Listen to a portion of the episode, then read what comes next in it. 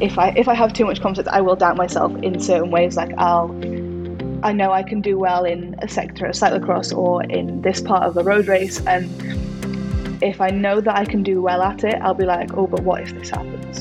And then I, I come back down, I'm like, but I'm not as good as I think, or I'm not, like, I just need to be 2% cautious instead of, yeah, whatever. I just need to actually think about it a little bit more before before I take this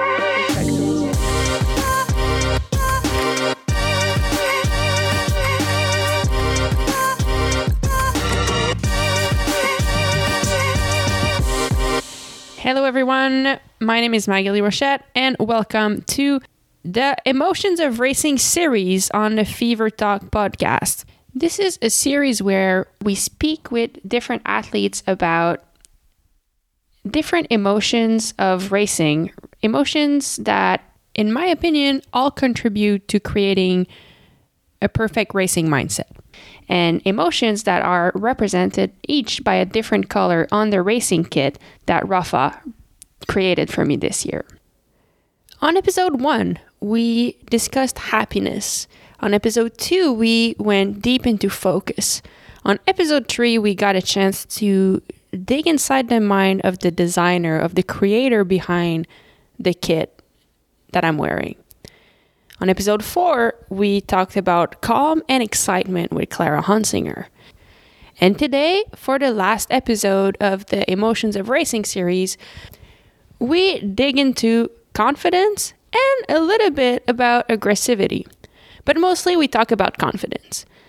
I thought it would be great to finish this series with confidence because the subject of confidence is a theme that has come up in each in every episode. I think confidence is probably the backbone of the perfect racing mindset. Um, we talked about happiness, which definitely affects confidence. We talk in the focus episode how if we are confident, it's much easier to be focused on the right thing. In the common excitement episode, again, confidence came up because if we are confident, it's much easier to stay calm and composed and be able to react correctly to the obstacles that and the challenges that we are facing. So confidence, it truly is a backbone of everything that goes into racing. But how exactly do you build confidence? And even if you are a confident person, is it normal if our confidence ebbs and flows? And can there be something as too much confidence? I feel extremely privileged to be able to talk about all of that and way more with Zoe Bäckstedt. If you don't know who Zoe Bäckstedt is, well, maybe you've been living under a rock, or um, you will definitely know who she is very soon. Zoe is 17 years old. She is a five time world champion. She's won world championships on the track, on the road, in time trial, and in cyclocross. Um, I've met Zoe when she was 14 years old, and already at that age, she just she was such a confident young lady. And nowadays, I get to race with her, and again, she she truly exudes confidence. Um, and to be able to win all these titles and show up on the day that it matters and perform at your best takes a huge amount of confidence.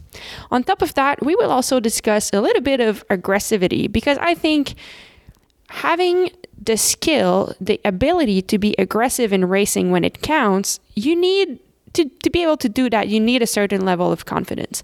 And Zoe is one of the best at starts, for example. She's she's able to move through the peloton with what seems like ease.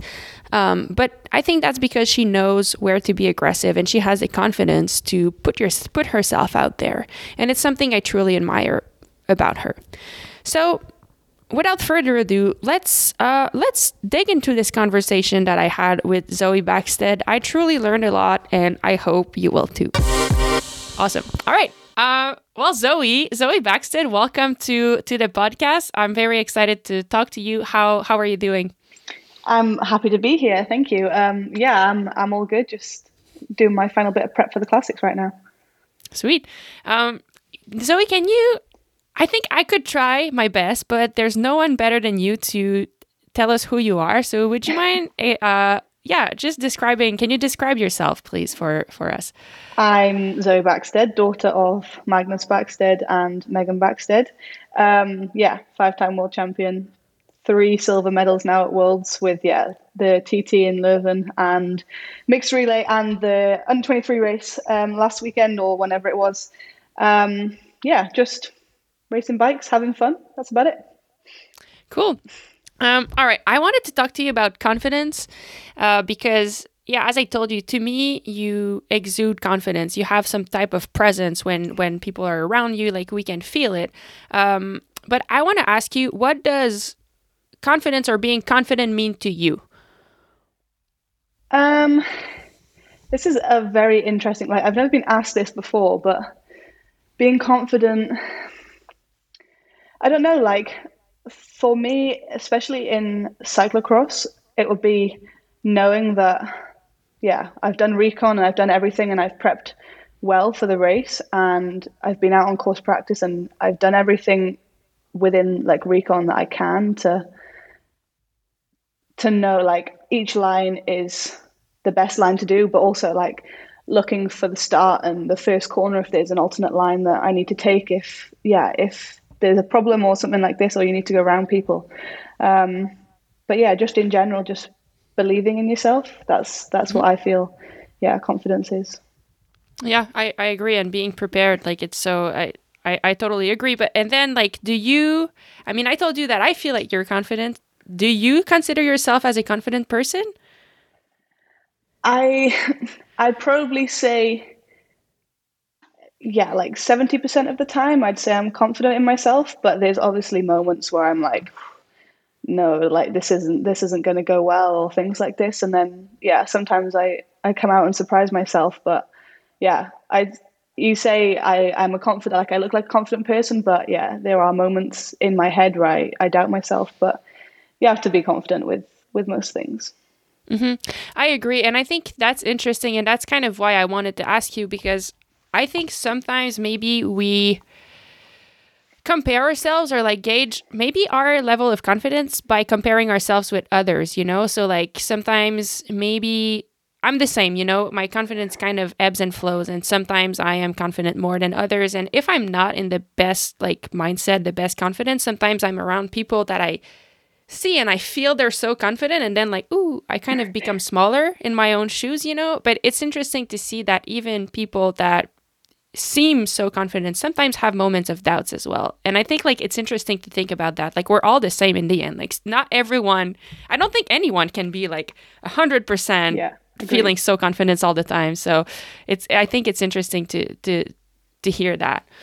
Yeah i had like a couple of races this last cross season where um i said to I said to the team boss before, like I was just I either I came back from recon or yeah, I was walking the course. Like I remember Benidorm was the one for me, um, like the one that stood out. Is I I didn't do recon the day before because I it was a it, I knew it was going to be a fast course because it was completely dry, and I walked it and kind of just took a look around everything the day before, and I said to I said to Crystal, I was like, don't expect much from me tomorrow. This isn't this isn't my type of course, but you know, like I'd already gone into the race doubting myself. Um, and then I had a great race and I ended up, I think, seventh.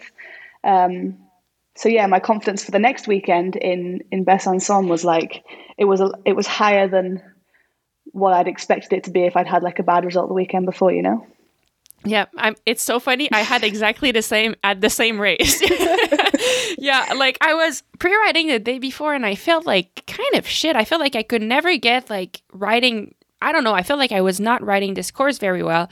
So I really took my time because I've sometimes forced it when I didn't feel confident, thinking like, okay, I'll just like go and like hammer this corner as fast as I can, and then sometimes sometimes it gives me a lot of confidence if I nail it, but it also happened before that I like completely smashed myself and fall and crash and hurt myself and then suddenly my confidence that was already shaky is like even worse. So that day I like really took my time and slowly it came back, but I, I was coming off like really big block of training and this was kind of the end of it. And so the morning of I was like, Meh, I don't know. Like I'll do my best, but I'm not like I don't know how it's gonna go. Then I had a shit start and slowly like i found myself like moving up moving up moving up and then i was like in a group actually just behind you like with Vos and like all these people i'm like oh and then i actually had a great race. And and same thing like the week after it like this gave me so much confidence for the week after. Um, so it's funny that the same event we had exactly the same thing. Um, yeah there's one thing i wanted to ask you and do you feel like there is a dif- is there for you a difference between normal life confidence and cycling confidence? You know and are they going hand in hand? Like if normal life zoe is confident it will relate to cycling and if like you know and vice versa. Um i mean i need to think about that. Yeah. I mean i would say so yeah. Like if I've had a good week and you know like I've just moved to Belgium so everything here is is new for me different language and everything like that. So just going out and doing day-to-day stuff if I can do that all well and like my week goes well and everything runs smoothly and I'm just like I'm happy that just yeah brings my whole mood going into the race it just brings it up and then also as well if it's a, a course that I find is fun and it's like it suits me going into the race, preparing for it, everything like this, then yeah, confidence is it changes race to race, day to day, that kind of stuff. But yeah, they can mm-hmm. for sure go go hand in hand. I think. Yeah, I think so too. I think if if there's something in my life that I feel like I'm not doing great and it affecting my confidence, it's harder to bring that into it's it's harder to like find really strong Maghalie to go into racing. Like they re- definitely go hand in hand for me. And I mean, we've talked since the beginning about confidence, like going eb- like eb- having ebbs and flow, and like some things sometimes being good, sometimes not as good. And I remember one of the sports uh, psychologists that I used to work with was sometimes using the analogy of a of a fire and that confidence is like your fire and you need to feed it constantly like throwing small b- branches very regularly rather than like yeah. one big one big log uh, once in a while and he said like that way it's easier to keep the fire alive and maybe it does ebb and flow but maybe it doesn't go as as down or as high um, so i was wondering like do you have things that you do to feed your fire off like kind of regularly? Like, what are the things that help you feed your own confidence? Um, personally, I'd say like on race day, just making sure that everything is running smoothly. And yeah, I'm a very big music listener. I listen to music 24 7. So just like having a, like a change in playlist of what I listen to, like pre before like we go out on recon it's a chill playlist just getting in the mood of you know just gonna make sure that we take in all of the lines and everything that can be done right here. And then as we get closer to warm up it's it's starting pumping the tunes that kind of stuff. Um, but yeah also like just if i've had a bad race the weekend before then i use a little bit of that to get to get back. Or if if there's something that happens in the start of the race where yeah I get pushed in, like I get nudged or something like this, then it's like using that little bit of fight, like oh, like I, I missed the front group, like I've got to try and pull it back as hard as I can, or like um, something like this. But yeah, just using I don't know, using like my own my own methods to to feed it. Mm-hmm. Yeah, I, I actually love that you're saying that. And it goes back to like what it made me think about is going back to what you said at the top of this conversation when you talked about like prepare preparation. And I, I think like for me what helps me feel confident the day of a race it just because sometimes like i'm nervous and to kind of find a calm through the nerves or the calm through the chaos um, i just go knowing the course really helps me. So like visuals visualizing myself like on the course and kind of when you get to a spot where you can do the full course with your eyes closed, to me, that gives me so much confidence because it's like, okay, I'm ready. Like, no matter what happens, I know what I have to do. And suddenly that helps me transfer from nervous to confident. Um, so yeah I, am the same and i love also that you said that using sometimes the setbacks of the races so you know being pushed over or nudged or whatever and using this as like creating a fight i love yeah. that because it can be i think and maybe that's the sign of like a confident person because like for me if i'm in a good state of mind i'll use it in exactly that way.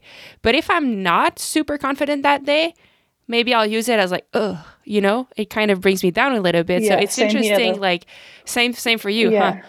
Yeah it all Yeah. it all like depends on first of all it can depend on yeah how i feel about the course or which part of the course is coming up or if i've had like if i've had a good warm up and I, like i'm a i'm a person that like i tap to the music. So when i'm warming up if if you see me ever warm up i'll be like tapping on my handlebars like to the beat of the the song that i'm listening to and it'll like change depending on the song things like this. So like if i've had a good warm up and everything has gone smoothly everything has gone to plan and i've not been distracted by something someone um, things like this then yeah sometimes it can be like i'll get i'll get pushed i'll get nudged and i'll use it to come back and i'll just be like a little bit more aggressive but sometimes i can be like oh okay like this was this wasn't part of today's plan you know Yeah, yeah, it's it's funny. Like it's it's so interesting to me how like the same situation can be totally different depending on how you're feeling, uh, how your confidence level is. Like for for example, for me, like the start is one of those things. Like if I'm confident,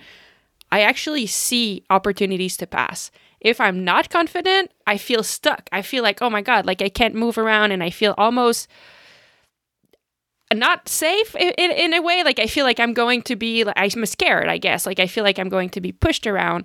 Um, you're one of the best, in my opinion, at starts. Like thank you I mean, oh, it's just like so cool to see because sometimes, like this year, we were both kind of further back on the rows, and usually I was finding myself just behind you, and then you would like like make your way up, and I'd be stuck at the back, and I'm like, how did how did she do it? And it it's cool to see. I'm sure like it is part of of confidence, and I, I'm curious, like, did you have to do work to get yourself to that point? Like, what are you looking at at the start, and also like let's start with that, and then and then I'll ask my other question.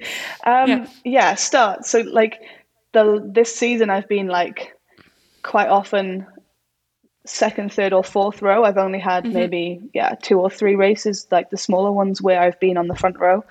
Um, but I I have like a very interesting way of starting. Like I I can be yeah four rows back and make it to the front row by the first corner kind of thing.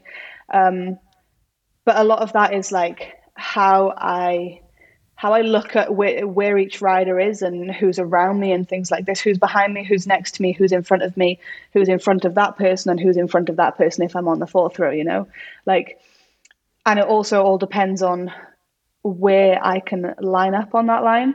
I'll, you'll see me quite often sit like I'll be in the hoods and I'll just have my head like a lot higher than everyone else's because I'll be looking as the front row is starting, like where the gaps are already opening up. By the time like I've hmm. clipped in, I've already found a Yeah. gap that's that's there. Or it's like if if I know that the people in front of me are slow starters, but I know that they'll pull to the side or something like that, you go in the drops, you keep your shoulders low, and you try and get through the gap, like that kind of thing. You're just having to look for Yeah, opportunities to pull through. But then, yeah, other times it's like I've had a couple where I've pulled off at the same time as someone and they got their handlebars in front of me, and I, yeah, I had to back out of a gap or something like this. And then it's like I'm coming into the first few corners, the first sector, a little bit further back than than I wanted to, which, yeah, feeds the fire for me to to try and pass them mm-hmm. in another place that that suits me, you know.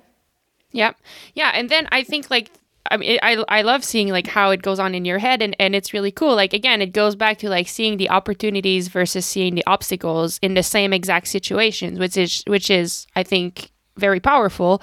Um, and then I think it. Do you agree that it translates into being confident to be aggressive with people around you? Because I think like, and I'm curious if you had that when you got when you ch- switched from junior to elite races. Were there, you know, writers maybe that you were looking up to that suddenly like you're actually the same level as them. So like you have to have the confidence to say like well sorry Marianne Vos but i'm, I'm going here and like i'm going to elbow you because that's the game. And like at, that takes i think a level of confidence but also like yeah like did you have to to deal with that? Because i mean i i did like those were people that i looked up to when i got into it. And then i think i'm a person pleaser, so I want them to like me as a Yeah, yeah. person. You know, I want to be friend with them, but at the same time, you want to like you want to perform, so you want to race with them and beat them. And I think like it's an interesting to juggle. Like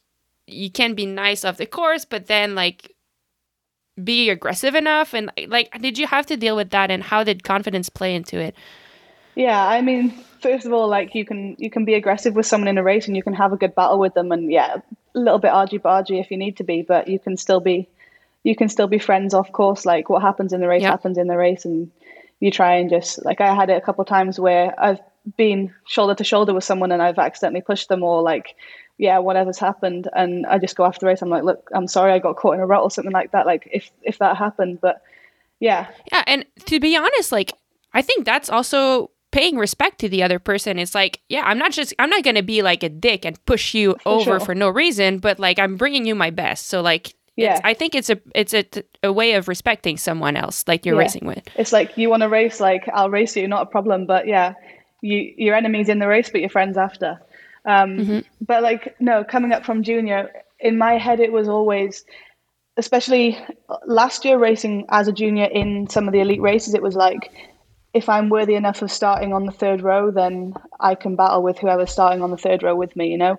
And if I'm on the second row, then I'm battling the people on the second row. It doesn't matter what my age is, what their age is, what their status is. Like we're in the same race. We're fighting for. We're all going in it to win. Mm-hmm. Whether yeah, whoever finishes where, you know that kind of thing. But if I'm starting, if I'm starting next to Vos or yeah Lucinda or Fem or someone like that, then I'm I'm going to battle them like I was yeah like it's like they're on they're on my course and I'm just letting them ride it, you know. Yeah, I love that. I love that. yeah, I, I think that's the best way to approach it, really. Like, I, I think it took me a long time to get to that point, but at the same time, it's like, well, if if you find yourself head to head with that person in a race, well, you deserve that spot. Like, you brought yourself there, so you deserve to battle as much as them. So it's Yeah. it's something that it, it's in, important to grasp, I think, to be able Yeah. to perform at that highest level. It's like if you're if you're battling in the top ten with people that you kind of go, oh, I shouldn't really be here, but I am here. Like you're not going to just let them pass you just mm-hmm. because, yeah, they're they're older than you, they're more experienced than you, something like this. Like a lot of this season and last, especially at the start of this season, I was battling with Sanne Cant. Like I'm gonna be like she's multiple world champion, multiple Belgian champion. Like she's an incredible rider, but we're both fighting for the same position. So I'm not gonna I'm not gonna let up just because she's yeah she's who she is. Yeah, yeah, I love that. Um, okay, there's another thing I would like to talk to you about, and it's um, let's say like last year when you were in Australia for the World Championships, um, you were the clear favorite. Have you like so clearly you want to win, but like when it comes to the difference between being afraid to fail, you know, afraid to lose and wanting to win, have you experienced these two and like how does confidence play into it? Um and and and then like if you want later, I yeah, let's start with that, I guess. Okay. Um, so yeah, I mean, Australia was a weird one for me because I was obviously the race favorite going into it, but I never really wanted to accept that because first of all, it put a lot of pressure onto me, and it would it would bring my nerves up, and I knew that, and like it was quite a big build up coming into Australia because obviously we flew out a little bit early so that we could get used to time zones and everything like this. Um, and yeah, like you have the whole flight to sit there and think about what's to come, and you have the days preparing before going like, yeah, like I've got world champs in a couple of days, and I'm I'm the favorite going into it, and I, I can't mess this up because yeah, everyone's everyone's expecting me to win. Um, but even even like in the race, I was still doubting that I would I would win. Like my coach was in my ear in the time trial, going, "You're a minute up at the first time check. Like, don't push it, don't stress." And I'm like, I, I can't I can't relax until I've crossed that line.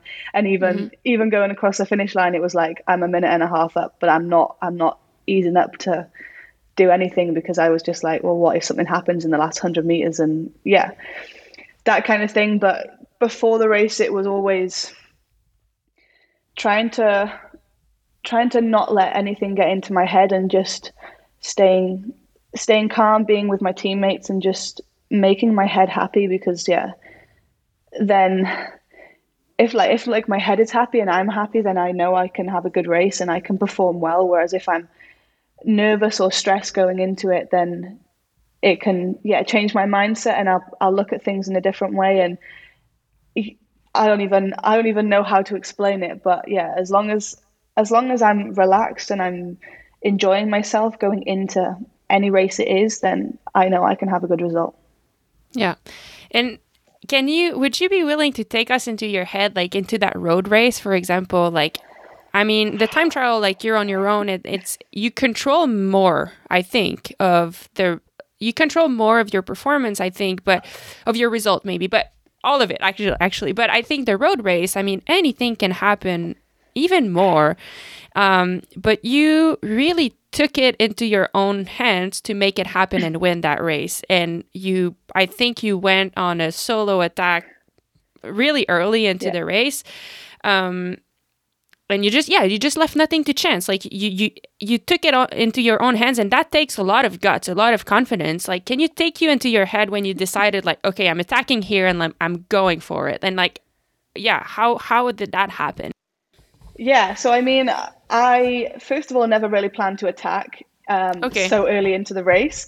It was just coincidence. We had one of my teammates wasn't feeling so well leading into it, so we said, if you just do a full gas turn to the bottom of the climb, drop us off, and we can do the rest.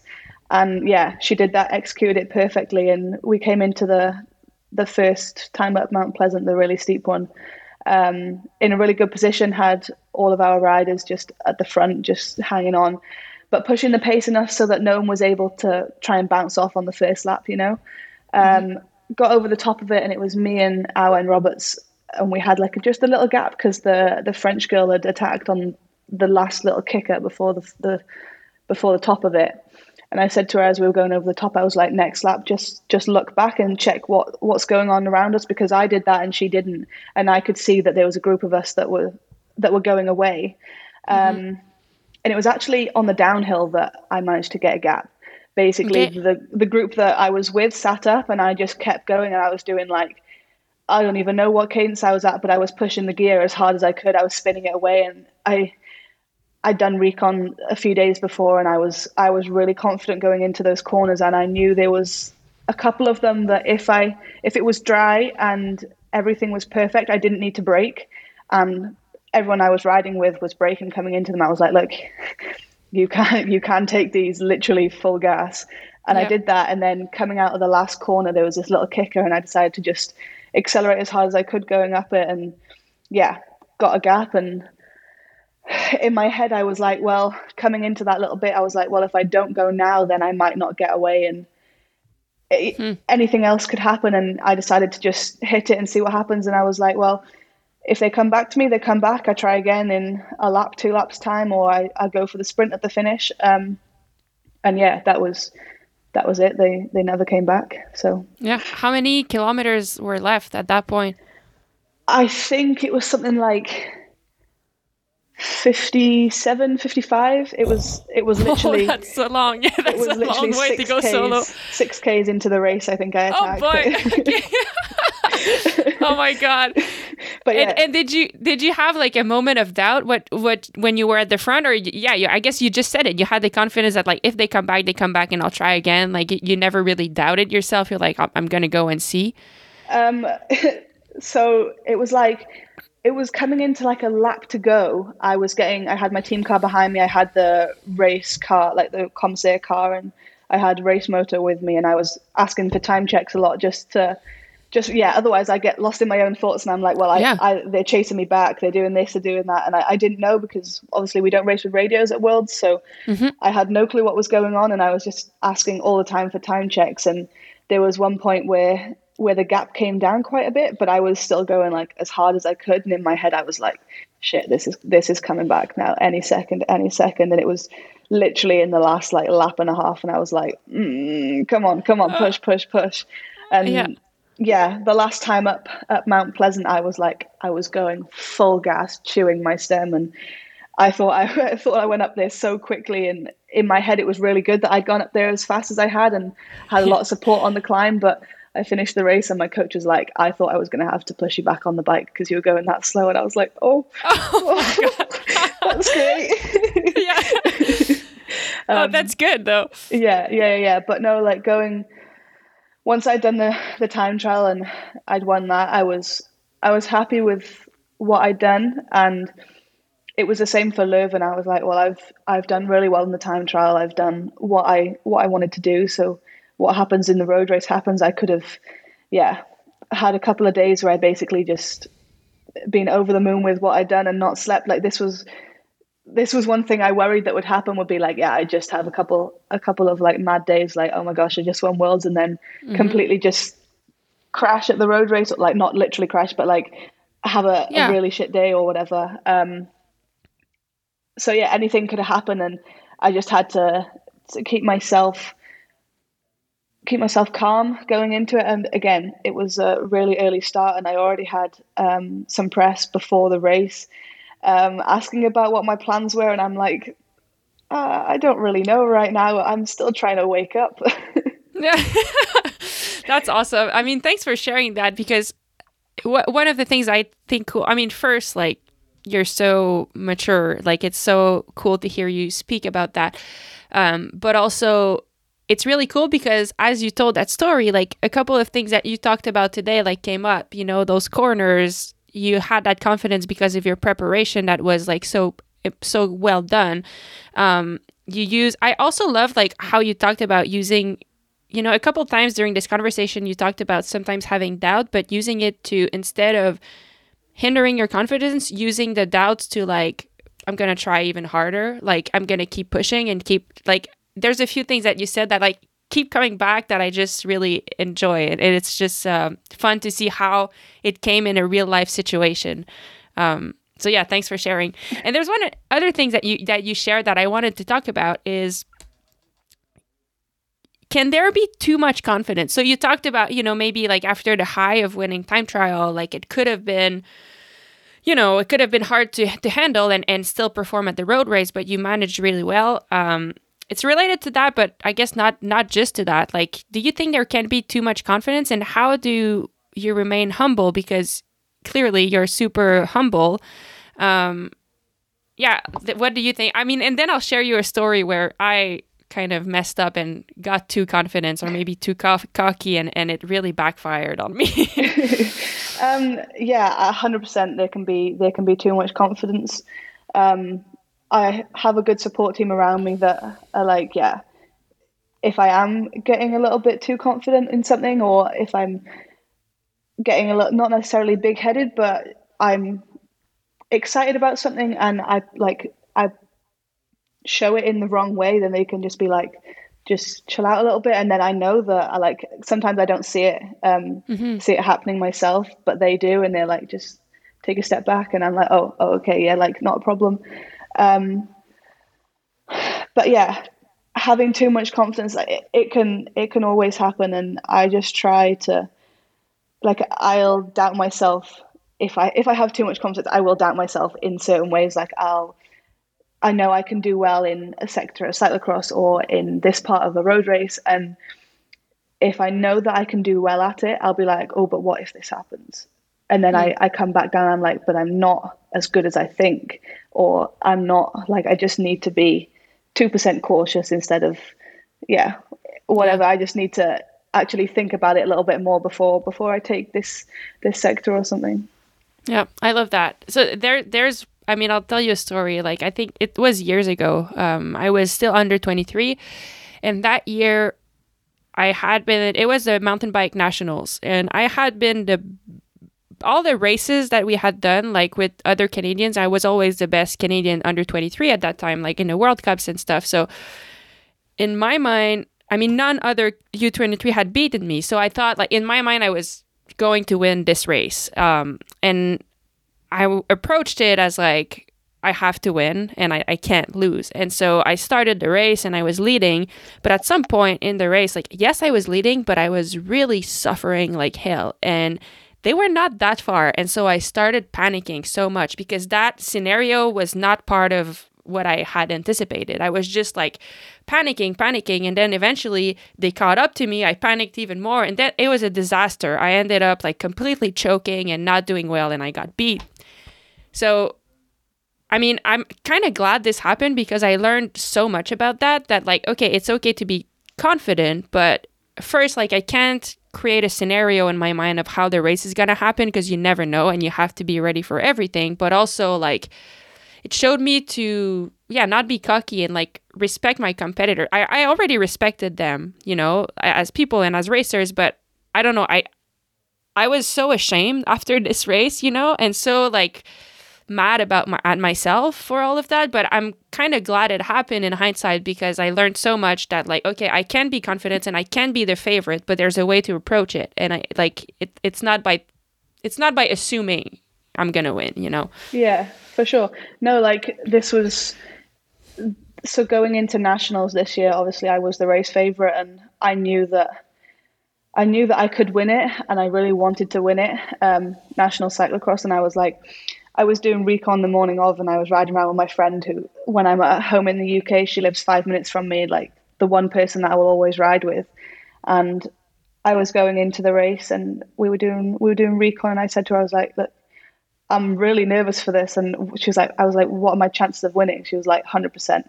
But I was having to ask her. I was like, do you think I can do it? Because I was I was doubting that that someone was going to come and just do an absolute blinder and, and beat me, but I was I was like scared going into the race because of how badly I wanted to win it, but I just had to like play it out and just from just I thought of it like a Belgian race, but I had less people. Like mm-hmm. I was starting front row, you know. Um, yeah. So yeah, I was just kind of because it was my first time racing in the UK for at least three years in cyclocross. Um, mm. It's like since pre-pandemic. Um, I was like, I didn't know if someone was going to come and have not raced in Belgium, and I didn't really know of them, and just yep. come and absolutely send it around there. And I was, yeah, that was me being being nervous, but also like having people go, "Oh, you're the race favorite!" Like everyone going, "Zoe, Zoe, Zoe," and I was just, it kind of made me a little bit scared, shall we say? I don't mm-hmm. even know, like a little bit timid, just kind of backing out of all of my like out of my surroundings and just kind of going back into my own little bubble and trying to yeah block everything out yeah i i think that this is I, I don't know. I've experienced exactly the same thing every year at nationals, or like for me, every first race of the season when you don't know how everyone is, like just being like wanting to win so bad, but also like being scared of everyone else being, you know, because you don't know how they're going to be. And I think it's such a be- better feeling than the story I told you before, when like it's like overconfidence, but yeah. like not very realistic. Because I think that kind of that wanting it so bad and like being a little bit like being a little bit scared like it pushes you to be better um and then like it goes back to the little things that we use to calm ourselves, like thinking about the preparation and thinking about the course and thinking, actually, I'm ready. I'm scared, but I, I have all the tools I need. So like, let's let's let's see if I can use them correctly to win. And I think it's such a better mindset approach, yeah, than being cocky and like like young Maghalie that I'm so ashamed of. no, don't be. You've got to you've got to go through those things and be yeah a little bit too cocky, a little bit too confident with with how you're going to be in a race to get beaten and have like basically understood go like, oh wait, no, I'm not as good as as good as I was thinking I was, and or yeah. just like I should have shouldn't have underestimated the other riders as much as I did, or something like this. Um, but yeah, like you have to go through that to to realize yeah. to like bring yourself back down to earth a little bit. Yeah, totally. Um, okay, I I we're kind of getting to the end of this, but I, I want to ask about. I mean, you introduce yourself like talking about your family. So you have a family of champions. Uh, for those who don't know, your dad won Paris Roubaix and probably a bunch of other races. Your sister races professionally as well. Your mom raced, I think, in the Commonwealth game, like was a professional as well. Um, you're also a champion. Um, how do you think your parents instilled confidence in you? Um, because I think some people in that situation, being surrounded by champion, it could have, you know, it could have been felt as pressure, perhaps, but it seems like it turned into confidence for you, and it looks like your sister as well. So, how do you think they instilled confidence in in you guys as as young girls?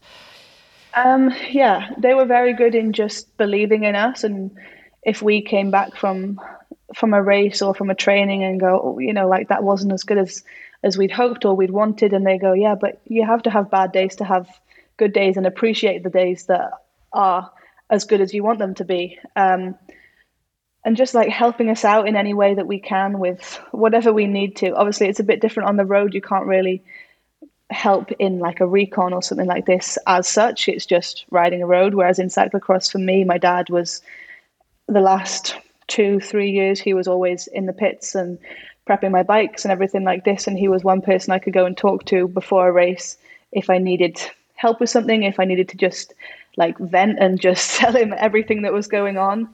Um, but yeah, they're very good growing up with letting us do what we wanted and in the way that we wanted, and they would always be there to support us and and help us out as much as we could. Mm-hmm. And do you think, like, as as Zoe outside of cycling, like, are there things that you think as a young girl helped you become such a confident woman? Because I remember the first time I met you, I think you were 14. You were doing interviews for GCN, and you came to me like at, I think it was Diegem, and you're like putting the mic in my face and like me. I just loved it because you were so confident, and I felt like we kind of, I don't know, I, I felt like I could talk to you like we were friends, you know. And Yeah, then after sure. that, I saw you at races, and I just loved how yeah the presence that you had. Like, do you think that? What do you think made you so confident as as like a little girl back then? Really. um, crazy thing is that was like four years ago, kind. I think. I know. Like that. I- it wasn't well, that long I- ago. Oh, I know it wasn't that long ago, but but you were you were like much shorter. Like you were we were still a little girl. a Now baby. you're you're full on woman. You know, like you're you're a woman. So it was it is funny. yeah, I mean, like my dad was obviously comment, well, is still commentating, but when we were younger, we got to go to the studio a couple of times and just like see what it's like for him working there. And um, I've been to to a few of his commentary gigs as well and watched him do it and just kind of absorbed everything like that. And then I got the opportunity for this example, I got the opportunity to yeah do some pre-race interviews um, for GCN and it took me it took me a race or two to to get into it and realize who I could who I could interview and who was who I was going to be a bit nervous to speak to. And I remember I did an interview with GCN and with you and Helen Wyman Yep. and someone else before. Beth Crumpton, I think. Yes, that was it. And I was like, I feel like I can go and just be like, "Hi, do you remember me?" and then do an interview. Um, Yeah. so yeah, but just I don't even know what gave me the confidence to do that. It literally it took me it took me two or three races to and my dad going like you, you can do this, you know you can, you you want to. Um, Yeah. But yeah, just believing in myself that I wasn't going to mess it up, and yeah, I got to interview Vos, Elizabeth, and Lars van der Haar, you, and a couple other Brits that I was I was com- like confident that I could speak to, and it would be cool. Um, so yeah, like I've still got that picture of me interviewing Vos, and I'm like, well, fun. I was on the start line next to her like two weeks ago or whatever, that kind Yeah. of thing, and I'm like, it's just crazy where I've progressed to, you know. Yeah, it's cool. I think I mean maybe I'm wrong, but it, it do you think like maybe having experiences like having parents that put you into like hey you're you're trying this and like having people that yeah because I think we learn from our experiences and our experiences is what ultimately we can dig into to, to find confidence and like something we've achieved before give us confidence to try something else and something else and something else. So maybe like having experiences and and do you think having role models like i think you know there's some there's a saying that says you can't be what you can't see but like having people around you that have done it or like that have been successful even if you were like not into cycling like having people around you that are successful al- allow you to believe that that help with with the confidence you think Yeah, for sure. Also, just going outside your comfort zone, like mm-hmm. trying to to force yourself to do things that you wouldn't normally do. Like, I wouldn't normally have gone up to them with a microphone and gone, "Can I do an interview with you?" Like, that's just not it. It's not really my thing. Um, but I did, and it was honestly the coolest thing I could have done. So just yeah, like going out, like pushing pushing my comfort zone, pushing my boundaries, and then having that success and going, oh yeah, no, actually I can do that. That was pretty cool. Gives me the confidence to try something new. Like even even now and with racing and yeah, with training or just general meeting people. And for me, while, while I'm traveling at the moment, it's like, while I was a kid, I never really did trains growing up, like getting and like using public transport. And now I'm like in a completely new country, figuring out mm-hmm. um, like transport systems, and it's it's given me it's given me confidence. Like once I did my first my first journey, it gave me confidence. I was like, okay, yeah, I can do the rest of them, and I can do this, and yeah, just day to day life, like paying bills and going to the supermarket and everything like that. Now that I've done it at first, I realize that I can do so, it can do it again, and I can do something else. And yeah, mm-hmm. I think it all all comes back like it circles back to to the start. Yeah, totally. I mean, I was just gonna ask, like, to finish on this note, if you think we can train confidence, you know, I think some people probably are born maybe more confident than others, uh, but if we're not, you know, I was gonna ask like if you think we can train confidence, but maybe you maybe you've just uh, answered it. yeah, no, I th- I think you can. Um, yeah, like I say, just doing things you're not you're not comfortable with doing, yeah, um, and making yourself comfortable with it. That's probably the easiest way to do it. I agree. Like something, sometimes maybe accepting like like okay, this is scary to me, and I'm not very confident in going into it. But I'll be, you know, I'll be gentle and kind with myself. I'll try, and then, but I won't have maybe the highest expectation that I'll be the best. I'll just try it and see. Yeah. But then taking that step perhaps gives you a little bit more confidence to try something else and something else and something else. So yeah, I think you said it very well. For me, it's like in in cyclocross training at the moment or like in the in the winter it was always trying to hop the hurdles um, yeah.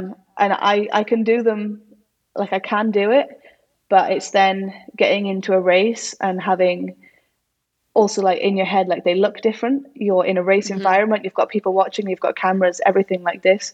But the more and more you practice it in training and the more you try and do it in recon or something like that, or if there's a course that's always set up with the hurdles, then trying to get to that, like the only way to make yourself more confident and to make yourself better at it is to just do it just do it. Yeah, yeah, I agree. And I'm the same. Like I can do it at home, you know, but I, am not able yet to do it at full speed. But maybe accepting that there's a progression and that I need to practice it more, like in recon, as you said, or like once in a while, if I'm alone in the race, there's no one before, behind, like might as well try. I have nothing to lose. Might as well try it, you know. And so yeah, it's it's very interesting. I love you sharing that.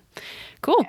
Um, well, thank you, Zoe. Is there anything else that we didn't touch on confidence and kind of leading into being aggressive sometimes. Like, is there anything else that you would like to share that we didn't talk about?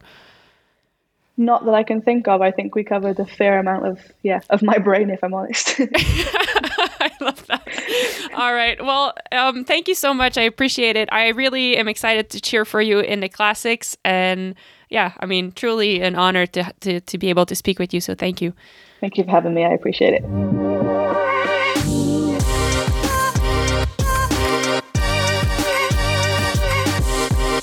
Thank you again, Zoe, for sharing all your knowledge with us, sharing all your expertise and your great stories. Um, that's it for the Emotions of Racing series. I hope you enjoyed it as much as I did. It was such a privilege for me to be able to chat with all these champions and learn from everyone, uh, from all these champion athletes. So, Thank you, Sarah. Thank you, Clara. Thank you, Miranda. Thank you, Zoe. And thank you, Santi, the designer who came on the podcast if you guys are interested in getting the kit for yourself, it is for sale on uh, rapha.cc. You can get your own kit. And, you know, one of the things I love about this kit is that, yes, each color has an emotion attached to it, but the design and the shapes and the ratio of colors, it's so abstract because it always change. You know, sometimes you need more of an emotion than another. Um, so you can wear this kit and adapt it to the situation you're in, whether it's a race, whether it's a training that you want to do, a training ride, an adventure, or even uh, something that where you need to perform at work. So anyway, if you're interested, go to rapha.cc to get your own kit and uh, please post photos. I love seeing people wearing the same kit as I do. Thank you all for listening. My name is Maghalie Rochette. This was the Fever Talk podcast, and uh, I'll catch you next time. Bye bye.